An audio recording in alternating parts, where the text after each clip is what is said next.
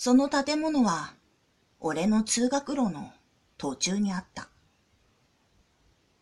俺は地方出身の某私立大学の経済学部3年生。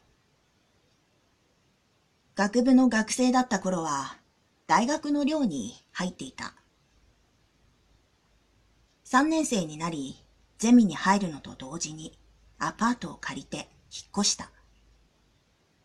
それで、アパートから最寄り駅に行く途中にあるその建物が気になりだしたのだ。それは、まさに昭和そのものという感じの古ぼけた団地だった。外観はほとんど廃墟に近い。しかし、中に人が住んでいないわけではないらしく、晴れた日には錆だらけのベランダの手すりに布団が干してあったりした。建物は1号棟から6号棟まであるのだが、人が住んでいる部屋は全体で4割ぐらいなんじゃないかと思う。忘れ去られたような団地。だけど、なんとなく懐かしさを感じさせる場所だった。なぜかはわからない。